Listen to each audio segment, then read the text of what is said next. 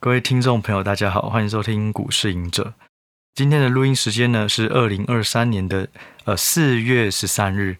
那呃，我们接下来这个单元呢都会引进一个新的系列，就是好书分享。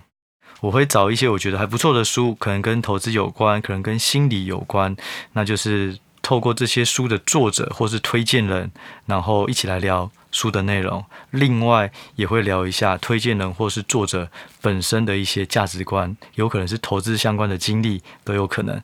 那今天呢，第一集就非常荣幸邀请到了股市洛哥。那股市洛哥呢，他是在这几个月呃有创了自己的粉专。那我当时候可能我比较孤陋寡闻啦，所以我看到很多人都推荐他，我就点进去发现，哎，怎么那么多人都认识股市洛哥，我就有点好奇。那后来刚好出版社他有一本书，我也觉得蛮写的还蛮有趣的，就是股市狙击手的自白。那其中呢，推荐人就是股市洛哥。那所以我透过出版社的关系，我们今天这集我们就找到了洛哥本人。那因为洛哥他本人的故事也非常的精彩，所以今天呢，我们会录上下两集分开播出。那第一集这一集呢，我们会先来采访一下洛哥。好，那洛哥，我们要不要跟观众朋友打一下招呼，嗨，各位朋友、听众，大家好！这个很荣幸能够上这个股市隐诊的 Podcast 频道，希望今天呢可以跟大家分享一些投资的一些小观念。嗯，我刚刚已经有跟洛哥稍微聊一下，我觉得有很多干货，然后洛洛哥的口才也非常好，就是讲话会觉得非常有趣。那希望这一集大家都会，呃，有所帮助哦。我先简单介绍一下洛哥他的一些背景哦。洛哥的话，他是在民国八十六年的时候就进去券商的这个行业，然后当了九年的证券营业员。那后来呢，就当了这个营业员的主管，那也当了这个分公司的经理四年，离以后就离开。那离开至到现在已经离开了六年。那其实，在这过程中啊，其实我刚刚跟洛哥聊，我发现他是一个非常认真的营业呃营业员，就是一直去摸索他想要的投资策略。那我比较我比较觉得非常有趣的就是说，他从第一桶金五十万开始，然后中间他也破产了两次。破产两次哦，然后后来战绩呢，就从五十万一直滚滚到数千万，那现在已经是从数千万又滚了数十数十倍了。对，那我觉得这个故事光这个开头就觉得很精彩。那我们接着我们就跟洛哥好好聊一下啊。好的，洛哥以前营业员应该是比现在好赚很多吗？呃，对啊，以前营业员的时候，那时八十六年的时候，其实还没有网络下单。对，哦，所以其实就还蛮开心的啊，就是那时候股市也没到一点半，嗯，就是直到十二点，对，后来才开始延后，嗯，延长到一点，再到一点半，所以我有经历过那种股到十二点的时候，啊，每天都觉得哦，好开心哦，九点就开盘，然后三个小时下班，然后每天就是哎，那时候扩达大概一个月要一亿吧。净贡献业绩这样子，然后很快就可以达到。那个那时候行情蛮好的，嗯，好的时候有时候五天就达到了，然后后面就开始算说，哇，我今天可以领多少奖金这样子，那是一个蛮开心的年代了。那既然讲到这个，就是说，那洛哥一开始你一进去的时候，你的投资是怎么做投资？然后成效如何？有很快就赚到钱，还是一直在缴学费？嗯，从一开始当营业员的故事开始。哦，我那时候其实。我从五专的时候，本来是读新埔工专，嗯，那后来就很喜欢财经这种东西，然后后来就毅然决然就去考财经系。那时候蛮自己蛮变态，就是一定要财经两个字，就觉得很爽这样子。然后那时候就转差大，那时候是二技啦，嗯，啊，插大其实那时候大学也没有财经系，后来我就去读了那个朝阳科技术，现在是以前是技术学院，现在是科技大学，对，财经系我是第二届。然后就开始学习财经的东西，好，那就开始那时候我还蛮认真的，在大学那时候就把期货跟证券营业员全部考上。那时候就是想说毕完业哦，就一定要马上冲到证券商当营业员这样子。那其实那时候的做的研究都是看看一些呃总经的分析比较多。OK，那时候我就把国内很多指数指标，我记得那时候做的专题，最后毕业专题是呃跑把指数什么。呃，蓝绿灯啊，吼，制造业指数啊，台湾国内的然后，然后把它用这个 Excel 档回归，然后可以推算说股市现在的指数是合不合理这样子。那其实那时候就有点量化的概念，哎，一点点，一点点，但还是很出街了。对，后来就是到了市场了，直接就进入八十六年的时候，嗯、我记得是六月吧，因为毕业就是在七月，但我还没领到毕业金就去了。然后六月就进去了，进去之后呢，就那时候市场是在九千点，然后其实那时候我也是跟。菜市场大家一样，就是看韭菜，韭菜真的是韭菜一枚，就是看经济日报啊、财经日报啊，然后看那个联合晚报，嗯、哦，那这行就联合晚报，还有财讯，嗯、哦，就是去 seven 排队买财讯，才有。那时候还要排队，哎、欸，对，因为很热。哦，对。然后其实那时候第一桶金一开始是有赚到钱的，嗯，只是那时候我从那时候进去的话，八十六点六，那时候我就因为记得是九千多点，嗯，然后没多久呢，就亚洲金融风暴了，嗯。对，就先韩国嘛，再是东南亚，它只能一直蔓延下去。对最惨就是一路跌到在三千多点，然后三千多。所以我的那时候累积一桶金金哦，其实呢大概两个月就赔光了啦。这么快？很快。所以那是破产第一次。那时候不是破产第一次哦，那因为那时候只是多的钱拿来，哎、呃欸，多的钱拿来玩这样，就啊，多的钱不见了，哦，不见了，好吧，那就继续做业绩吧。OK。就是做专心做本业，哎，专心做本业找客户。虽然那时候成交量没有像现在大了，嗯，因为那时候成交量跟现在这样真的还是差很多，对，对。然后尤其是荡到很谷底的时候，一天我看到最低量就一百多亿，一百多亿，真的很难想象，很难想象，真的很难想象。那时候的上市贵公司也数量也比较少，少一点，没有到一千家，顶多六七百家，嗯。但是只有一百多亿，其实真的很无聊的事情。对对，你说那时候是金融海呃东东南亚的那些，对，那时候是我觉得是那时候是真的蛮惨烈的，比那个雷曼那时候还惨烈。对啊，九千到三千已经是三分之一了。对，真的蛮惨。那后来你的投资或者是说你的这些心态有什么改变吗？嗯。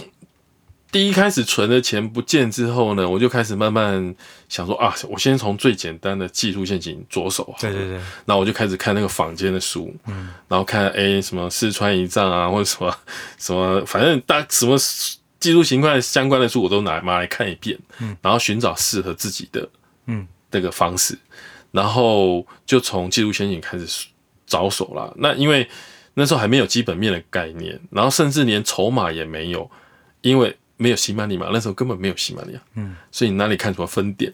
没有分点，你而且那时候投信买卖超也没有那么清楚。OK，说出来真的没有统计，好，所以可掌握的数字很少了。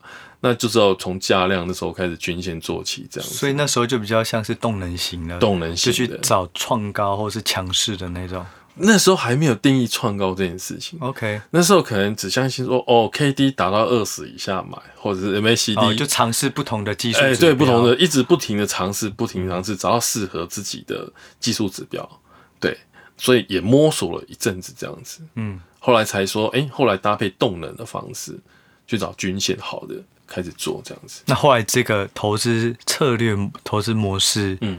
后来带给你的绩效啊，有还 OK 吗？还 OK，还 OK，蛮稳定的。但是就是很累，你就是每天必须要找寻盯盘，然后盘后又一直一直看，对，要一直一直看，然后找寻最好的线型，对，然后去做操作，对。因为那时候要求就是说，所有均线都在下面我才买，我不喜欢在往下捞的，对，就是后来发现就是这样子比较好，比较舒服，然后后来就改成这种策略去找。但是就很累了，就是每天还是做短脆居多，交易量有，但是可能贴盘太近之后呢，你的心态会变越做越短。没错，对，这样这是一个缺点了。对，我觉得我也觉得就是说太贴盘，你就很很容易受到盘势涨跌影响。对你原本想要放长期，可是你觉得哎、欸、不对，我现在先跑，等跌多一点我再上来就好了。哎、欸，没错。结果没想到就开始越来越频繁。对。可是我我们刚好聊，你后来从动能或技术派又开始去。着手于基本面，嗯，那这个中间的转变，还有你认为转变以后对你的投资又有什么不同？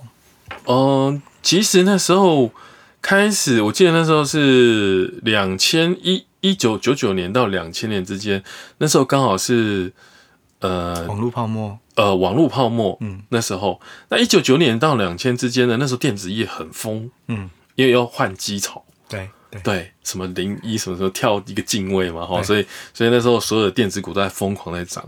那那时候我觉得说，哎，电子股在涨，那其实我对电子股基本面就不熟，嗯，所以我就开始那时候想说，就先从。我觉得永远记得是环宇财经出了一本书，他们都是每一季会出一个很厚很厚一叠的那种产业的介绍，像 PCB 啊、哦、被动元件制成是什么样子的，嗯、然后就开始喜欢研究这件事情。OK，开始先从基本面他做什么东西开始了解。对，可是你不会觉得说，哎，技术面其实它可能已经反映了最当下我们不知道的讯号。然后，可是基本面可能是一季，就是你的心态是怎么从技术面，然后开始也觉得，哎，我基本面也是可以着手更多，还是说你的投资策略也是想要往更中长期的这种好股票去去做投资？嗯，其实那时候有这样想，嗯，但是其实你从短线马上变成长线。我觉得不太容易，我觉得需要时间，要时间累积那种观念跟心境，还有扎实的很多产业的知识，嗯，才能支持你这个信念继续下去，嗯，不然的话，其实你从短线仔，然后变成说我突然间变很长，嗯，我觉得，而且是所有资金都改变的话，我觉得那个很难可以做到了。因为有些我认识很多短线仔说，呃，他可能当冲的都不想留部位，嗯，嗯，他知道留个一张，他就觉得很碍眼，嗯、有涨就把它卖掉，或者说今天当冲赔钱了，但长线哎、欸、有赚钱就把它卖掉来补。啊，对，但是我觉得这个心态都不太对啦，就是，所以我那时候为什么会先从基本面做转成基本面，是说我发现说我自己内心还蛮喜欢研究这种东西的，嗯，嗯，嗯，所以就。跳进去这个基本面的圈子里了，嗯，对，当然那时候呢还是以技术面为主，嗯，基本面为辅，还没有完全转成就只有基本面的信念这样子，但是就觉得，哎，我发现研究一件产业的事情，看书研究它的技术啊什么的，怎么样进化啊，产品的演进啊，我觉得很有趣，所以我就开始从那时候，但我记得是在两千年的时候。我我觉得啦，就听你这样讲，突然想到，就是说，为什么基本面的人他都可以投资比较久，或是持股比较久，就是因为你真的了解这家个股，你就会觉得这个现行只是参考。诶，我知道它的基本面，我知道它的产业趋势，所以下跌的时候，我反而还敢继续加，然后不自觉的就会比只看技术的人持股又要再更长更久。我感觉好像有一点这样，没错，就是信仰，就你对这样公公司不是只有价量变化，而是我知道这家公司是好公司之类的。对，是的，是的。所以你的策略就从技技术为主，然后基本面为辅。那到现在也是这样子吗？现在来讲的话，其实我真正的改变应该是在三四年前。嗯。我才整个彻底转变啊！真的，啊，真的。现在转变成怎么样？现在就是转变成几乎都是放长很长头的。啊、OK，就是持股会放个，我上一档操作是放了一年多。嗯哼哼哼，对，但是没有杠杆。嗯哼哼，但倍数也很不错。哦，对，后来我发现说，呃，如果我对一个，后来我就觉得说放，为什么我觉得放长线比较好的意思是说，我看到很多赚大钱的人的前辈啦，我认识蛮多是产业界的前辈，他们都是放很长的，然后后来他们的观念是觉得说，我应该要跟着经营者的思考去参与他股价的变化跟成长，所以经营者的思考跟逻辑，还有他未来产业面的看法。如果可以 match 在一起，那其实你应该用经营者的想法去看这个股价。所以原本买股票是看公司，后来都会看面相，看这个经营者。对，还有他未来扩产嘛，进度这些都有。嗯，然后后来说，哎，这产品未来哪时候上市，哪时候会营收爆发，哪时候开始量产。嗯，然后它的认证哪时候过。嗯，然后我觉得经营者都会非常了解，然后他有愿景，会慢慢一个一个达成。嗯，对。当然我们会每个月检视他说有没有做到这件事情，月营收有没有对，有没有真的上来，获利有没有真的上来。那整个有时候经营者会想说，哦，我转股可能是需要半年或一年的时间。那我觉得如果他的方向是对的。整个世界的趋势是对，比如电动车来讲，或者现在很流行的 AI 来讲，他们往这边跨出的话，那我会看这经营者在这个产业地位是不是前数一数二的。如果是是的话，那他的经营的方向就是对的话，那我觉得值得给经营者一个机会跟继续等待。我觉得这样子的话会 hold 得比较长一点。对。所以，洛哥，你是指说，如果我们先从两个部分，假设以基本面来看，你的选股，你会觉得说，这个经营者他本身的呃，算是说他是有前瞻性，对于产业的认知，然后另外他的执行力啊，也是要够的，就在公司的本身。那对产业的，你会觉得说要投资一个很大的趋势，还是说它可能只是一个供需失衡，类似涨价，你也觉得是 OK 的？嗯，我觉得涨价的是 OK 的，嗯，因为股市就是很多面向的嘛，对，对，有的人就是炒涨价嘛，有的是炒新应用嘛，有的是炒题材性的或者炒概念的。但是后来我发现是说，如果你每个面向都是可以赚到钱的，我认同，只要你操作好它的节奏是可以的。但是我本身如果说我决定这家公司我要放个一两年的，对。那我真的会看他真的公司的竞争力，嗯哼哼，跟他未来发展，嗯，为主轴最重要，然后还有他公司在这个产业的地位如何，我觉得是蛮重要的。没错，对。那缺掉涨价这种，我觉得可能是一时性，像比如说那时候航运股嘛，对对，涨价，那可能涨价一下子就结束了嘛。那结束的时候就是要要跑得快，要跑啦，对，不能只有看那个我们那时候。做航运股就是看那个运价，只要一往下，马上先哎，对对，甚至股价如果跌破爆量什么之类，就就已经差不多了这样子。对对，但是那是我觉得是百年难得，真的是难得。对，我有印象的是航运在前面就是被动元件，对，是，对，那都是一年数倍的。对，但是很多少年股神啊窜出，对对 对。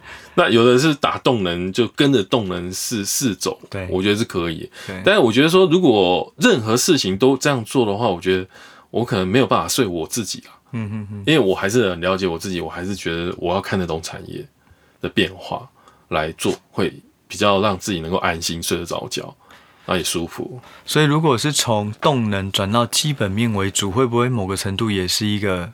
部位到了多少，或者说你的年纪，你觉得生活也要有一个平衡，开始做一些调整。对，没错。因为其实呢，因为每天盯着盘是很累的，做动的每天都要盯盘，所以我也有职业伤害啊。我我近视一千七百度，一千七百，对。我散光也是很严重，又有老花，因为我我四十八岁了，哦，所以我也没办法一直盯盘嘛。那我眼睛也开过那种。这个白内障手术，所以我里面放的是一千七百度的水晶体。哦，难怪没有戴眼镜。对，所以所以这样伤害，真的直接伤害啦。那也也有飞蚊症啦，所以一直盯盘其实对我是很伤害的。然后后来我就觉得说，因为也有家庭有小孩，我现在有两个小孩，嗯，所以也要把时间分给家人啦。嗯，那一个人时间真的很有限，不像。当单身的时候，你可以一直研究股票到彻夜，到明天还可以起来，充满热情。现在不行啊，现在脑袋每天都被分割掉，时间也被分割掉，所以就是你一定一个人就二十四小时嘛。那如果好好妥善运用，那这时候我想说，应该要改变自己操作的时刻了。然后刚好自己喜欢这种转变，那就下定决心吧。所以我就四年前，大概三年多前，四年前就下这个决定，就把动能几乎现在也是有啦，部位就很少，那大部分都是比较长头型的。对，所以刚提到就是说，我们的基本面啊，会看一下公司的竞争力、它的地位，这是基本面。那如果是又会看动能或技术分析的话，洛哥自己会比较喜欢参考什么的技术指标？技术你都看均线，还是会看形态，还是 K D R S I？嗯，之类。好，这个可以跟大家讲，就是说，嗯、以前我什么指标都用过了。我我之前也是有一段时间什么腾落指标，什么 S I、M A C D。后来呢，我总结呢，我曾经有一次就把所有的指标全部删掉，嗯，然后只留下均线量就好了，然后只看形态均线，这样做。对，感觉我有点鸡皮疙瘩，因为你跟我，我书也是写这三个，就是形态、均线、量。对，就是用了很多以后，发现好像没有一体适用的，没有。然后反而是均线量，然后市值也不能太小，成交量也不能太小。那基本上，可是它的胜率就是可能就是到五十五趴、六十趴，嗯，但也不错了。对，也不错了，也不错了。所以你也你现在也是比较喜欢看这种在站在均线之上的，而不是去捞底去抓反弹。捞底抓反弹是可以有一个方式，就是说，像比如说去年十月的时候，嗯、那时候跌到已经谷底了。对，台积电三百多块。对，那时候我就觉得，嗯，好像是应该差不多的时候。嗯，那其实也可以跟大家分享一下，就是去年我一二月的时候啊，那时候万八嘛。嗯，对，那时候其实我已经把电子股都出光了。这么厉害？对，那你也是透过技术指标的方式先？呃，也不是，就是产业的资讯。嗯哼哼，对，就是我就建立好自己产业的朋友啊，因为我读过新埔工专，所以蛮多朋友都都在电子业的。嗯，然后一样就是会跟他们交朋友啦，嗯嗯嗯，就大家还是会了解说，哎、欸，现在大趋势的电子股状况怎么样？那其实那时候得知就知道说，疫情那时候的 overbooking 太严重了。对，然后 YO MOM 已经开始下来了。嗯，那那时候我就特别。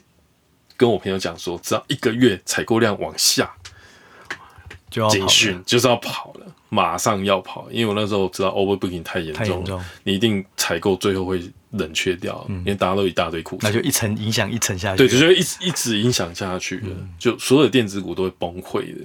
所以那时候我想说，嗯，应该差不多了。虽然有些资讯会知道太早了，嗯，但是我还叫人家说，哎，电子股要卖，人家说，嗯，你疯子，现在。啊、准备要上两万点了，对，还得开耶。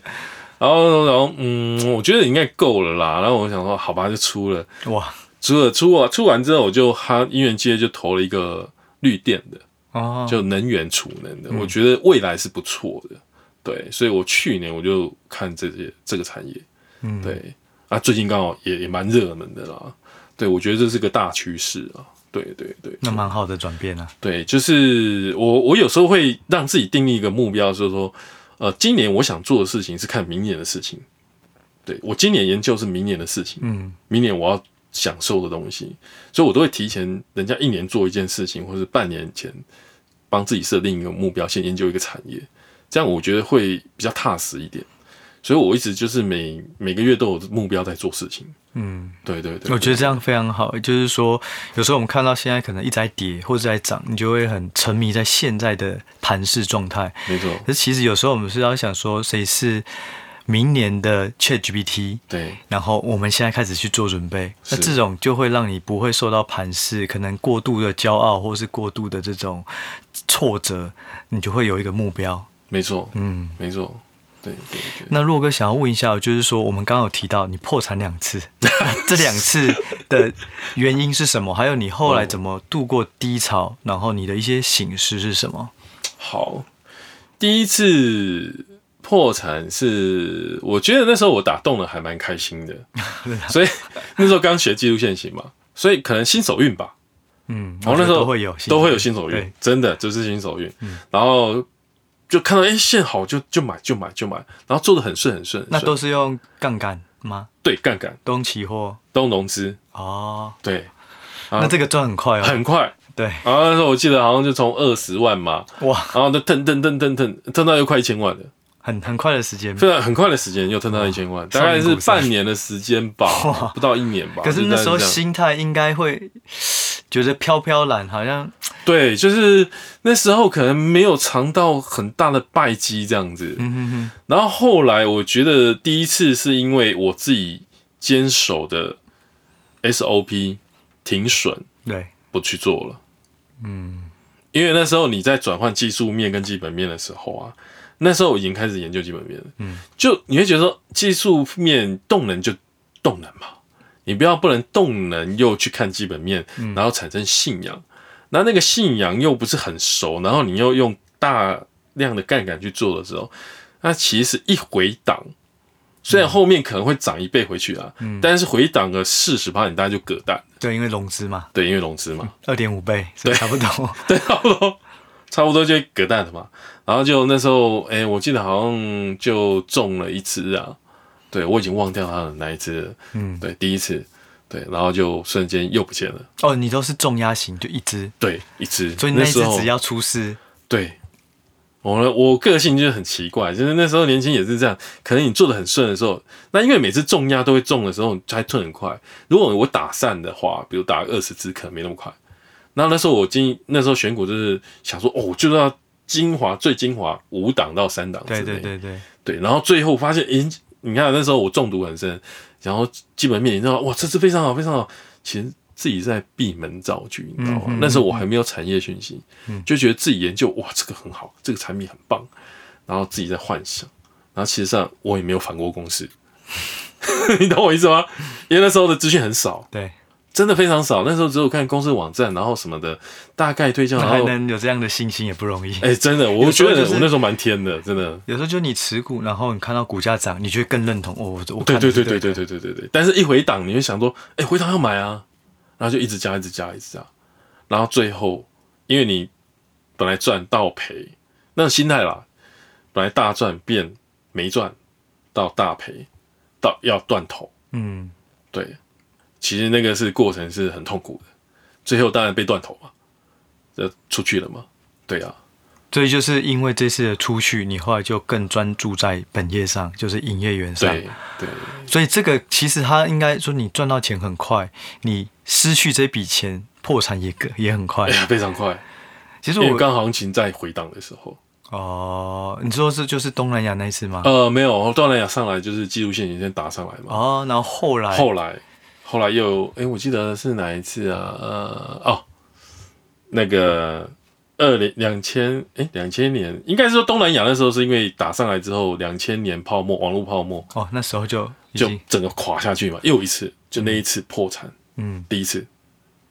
那那时候你的 心态是，其实就是还好，那时候还年轻，对，还年轻，还有一份工作，那时候还蛮乐观的，想说我还我还年轻。那先经历好了，比方说老的时候再先缴这个学费，哎，先缴这个学费还值得，然后就慢慢哎一样又回去做业绩嘛，就是找客户啊，然后再重新。那时候我一阵子就是，嗯，半年都不交易，嗯嗯嗯，就继续研究，然后基本面看看更扎实一点这样子，然后就慢慢累积客户，又累积了一小条桶金这样子，然后又开始了第二次的旅程，第二次的旅程。那第二次的状况呢？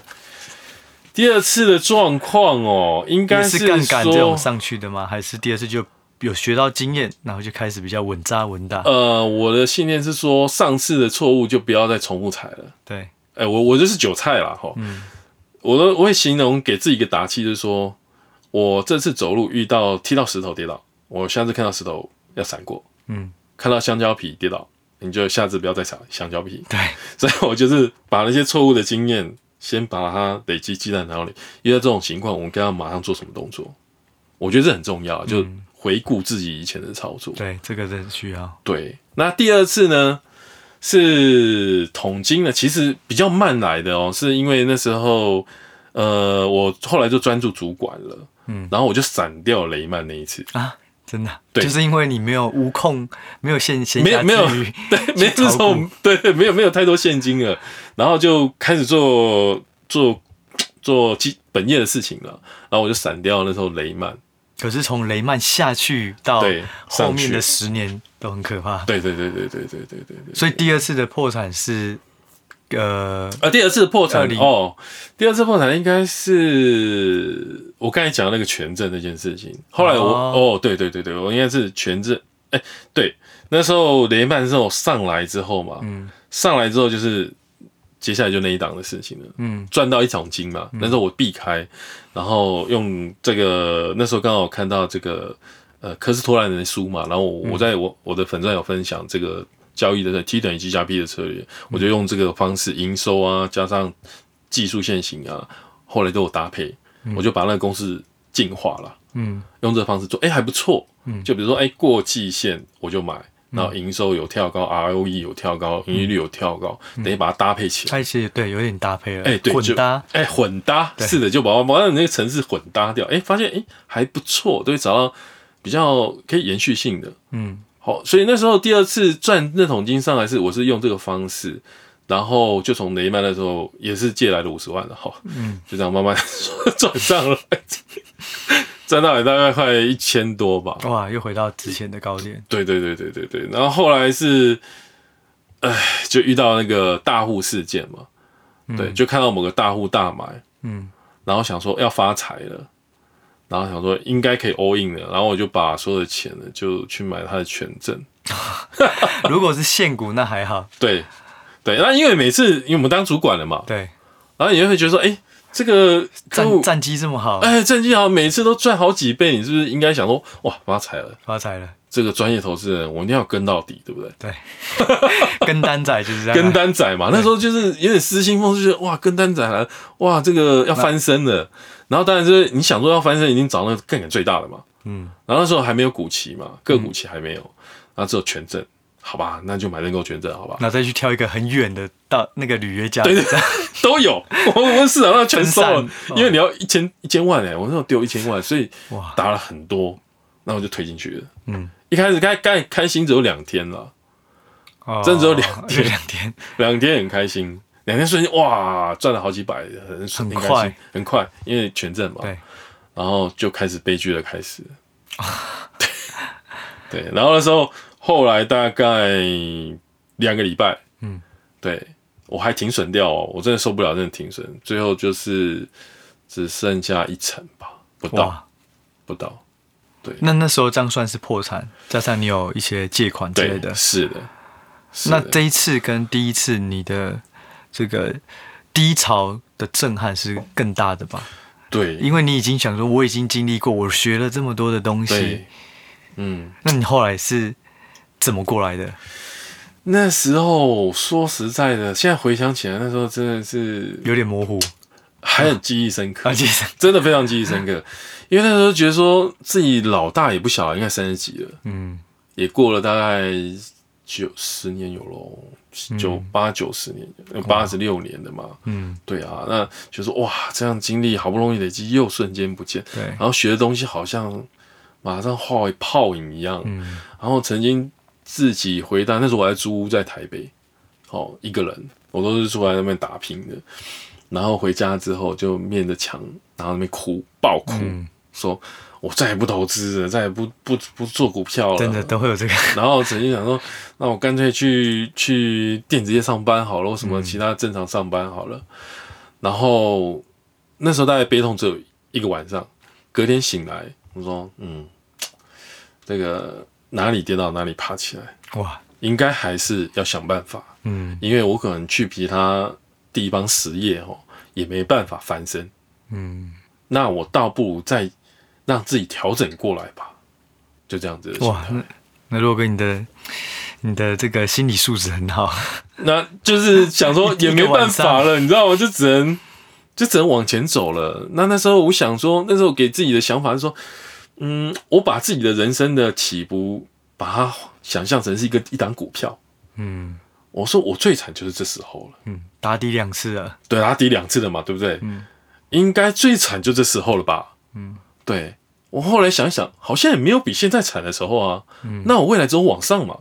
对，对不对？这样想是对。对啊。嗯，那我未来只有往上，我好好做工作，还是可以累积上来的啊。嗯，对啊。那我最惨应该这时候啊，那时候我还蛮乐观的。然后我把它想象自己是一档股票，我知道这个底部没有破，然后继续往上，那我不是还会有创高的机会吗？嗯、因为我以前就是这样一直创高的啊。是啊，对啊，所以我觉得，嗯，好吧，催眠自己继续努力，就这样子。然后后来下一桶就就变成比较有自己的节奏，也有自己的策略出来了，嗯、就会比较按照策略走。对，就我觉得每次一个最大人生的或者是投资能力的一个跳一个新的阶段，就往往就是经历了这种大低潮，重新的去反思自己的投资策略，或是节奏，或是心态。对，然后当悟过来了，领悟过来了，就突然哎脱胎换骨。嗯，我觉得真的，但是我我我我真的建议年轻人不要经历这样子，真的，对，我觉得真的太痛苦。可我觉得通常一进来你赚到钱以后，就会食髓知味。就会觉得，哎、欸，那如果我用的是融资，我用的是期货，哎、欸，这个曲线就更可怕了。嗯，更可怕。然后就开始幻想。对。然后如果你是用像刚讲融资，如果四十趴就差不多没了，跌四十趴就没了。那期货可能跌个二三十趴就没了。没错。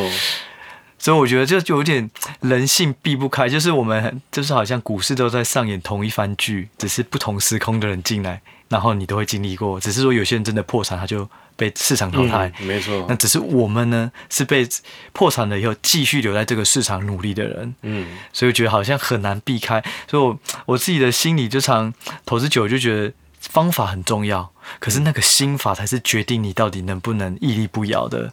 没错，真的真的。就是心法就是在于说，所以我后来会觉得说，嗯，如何了解自己是很重要的啦。嗯，永远要先了解自己有什么样的能量，你自己能够承受的风险有多高，你的心智跟你的坚持能有多久，嗯、还有我真的很不。不想劝这个一般上班族的投资人，觉得好像股票很好赚，嗯、然后就来做专业投资人这件事情，我真的千万强烈不，不要太快就加入了全职交易人。真的，我强烈不建议。我也这么觉得。真的，嗯，真的。我就是说，你可以存一些钱，然后先从 ETF 先入手，如果不错，那就。在股票，那如果你觉得你的胜率都越来越高，嗯、而且你有一套固定的方法，那就要跳进来。可是其实那套那套固定方法就很难，嗯，累积到，就是说你会一直换，一直换啊，它需要大量的时间，透过盘势的差异，或是还要观察营收啊，怎么价量啊，嗯、所以我觉得真的要很多的时间跟经验才有办法，然后你还有很多学费，是的，对，是的，是的，是的，是的，真的。所以今天。听到若哥的故事，觉得非常的鼓舞人心。也没有啊，我就是觉得，所以我为什么会翻这开这个粉专，是说，嗯，我相信很多年轻人他也曾经在投资有受过挫啦，就是曾经心灰意冷过。那我只是把我的故事讲给大家听。那那时候我很想开这个粉专的时候，我就把赤裸裸的我，嗯，公布给大家。看，其实也需要对一个勇气，因为就是真的你的隐私，或是你不不一定想要乐呃不想要让大家知道的一段故事。对对对，因为大家都很喜欢光鲜现在的我嘛，或者是呃现在对账单很漂亮的对账单嘛。但我会觉得说，嗯，真实的我的以前的宝贵经验，可能大家才会更想要看，这可能帮助更大。对对，所以我就。那时候开始说啊，好吧，不知道该写什么，所以就从我自己开始写，然后把我自己介绍给大家认识，这样子，嗯、让大家就更了解我就是这样子的人，这样。哎、欸，若哥，你的粉专成立多久了、啊？哦，我从二月十一号成立到现在。二月十一号，那也才两个月，差不多，差不多，两个月，你现在的粉丝是已经破万了。啊，一万五人，一万太厉害了。对，也没有没有，就是可能我写的文章蛮蛮可以让大家有所共鸣啊，对，这样有感受这样子。所以如果听众朋友有兴趣的话，就欢迎也是去追踪或者是按赞，在这个粉砖上面叫股市洛哥，是的。然后洛哥也会定期去分享他的文章，那一些宝贵的经验。可能会对于每个阶段来讲都会有不同的体悟啦。没错，没错。如果跟我最后问一个问题哦，好的，就是如果投资要能达到财富自由啊，或者是说一路顺遂了，你觉得最重要的是什么啊？财务顺遂哦，我觉得是说在于你内心需求是你想过什么样的生活，嗯，因为每个人对于生活的物质的定义不太一样，嗯，哦，当然。如果在专职交易圈里面，他们可能会越越想越多越好嘛。嗯，但是我觉得对一般的大众，你想退休的生活是你有时间可以享受这件事情。你的生活不是物质上哦，就是说你工作，然后你可以兼具投资，然后又可以陪家庭，然后又可以出去玩又很放心，然后整个不会让生活品质变差。因为有时候你赚到钱，其实你有的人不一定开心的。嗯嗯，认同认同。嗯，好，因为你可能用很多时间精力而赚来的钱，你会丧失很多跟家庭相处的机会。嗯，机会成本。没错。嗯，那有些这种机会是挽回不回来的，真的真的，你也拿不回来。就像我小朋友，我现在五岁，跟我女儿五岁多嘛，我儿子快四岁，那这种黄金年纪，真的。对啊，那可能我如果太专注投资，就没有陪伴他们的时间，但我可能就错过他们美好的童年，那我就会让自己的投资更有长一点的步调，让时间多分享给家人，或者是我现在要经营粉砖了嘛，就要把时间又拿出来。所以我觉得每个人他如何运用自己的时间，跟家人啊、生活啊、工作上，能够达到一个平衡点。我觉得这是一个很好的财务自由的状况，而不是说你认定说你一定你的资产要到哪个阶段，因为你每次到那个阶段又有新的交到新的朋友，知道哦，原来上面还有人，对，你会再往想想往上，可是这样就是一个没有止境的追逐。对，其实刚刚洛哥讲这个小朋友，我也就就是后来就觉得说，我就看他的照片，发现，哎，他以前居然这么可爱，就觉得那现在其实每一个当下。未来都回不去了，嗯，就会突然觉得，嗯，我应该再忙，我都要花固定的时间在小朋友或者家人身上。就像刚刚洛哥讲的，这个东西流失了，它不会再回来。可是你钱，你现现在赚到一百万，跟三年后赚到一百万，它还是一百万，除了通膨以外。嗯、但是钱其实它是等值的东西，没错，嗯，没错。所以就是说，要达到。财富、财务自由、财富自由，或者说想要追求财富自由，一个心境就是你先去了解自己要的是什么，需求多少，然后在生活跟追求赚钱、投资这个东西取得一个长期的平衡。没错，没错，没错。我是这样建议大家，嗯，普遍的啦，普遍的建议大家，很好的建议，真的，真的，真的，真的。好，那这一集呢，本来想说要跟洛哥聊个二十五分钟，没想到我们聊了非常的久，但是我我觉得非常的精彩啊。那也希望听众朋友呃能够有有所收获。那如果有兴趣，也欢迎大家去追踪股市洛哥的粉钻。那我们这一集呢，就先聊到这里了，我们就下一集再见。好，谢谢洛哥，谢谢，拜拜，拜拜。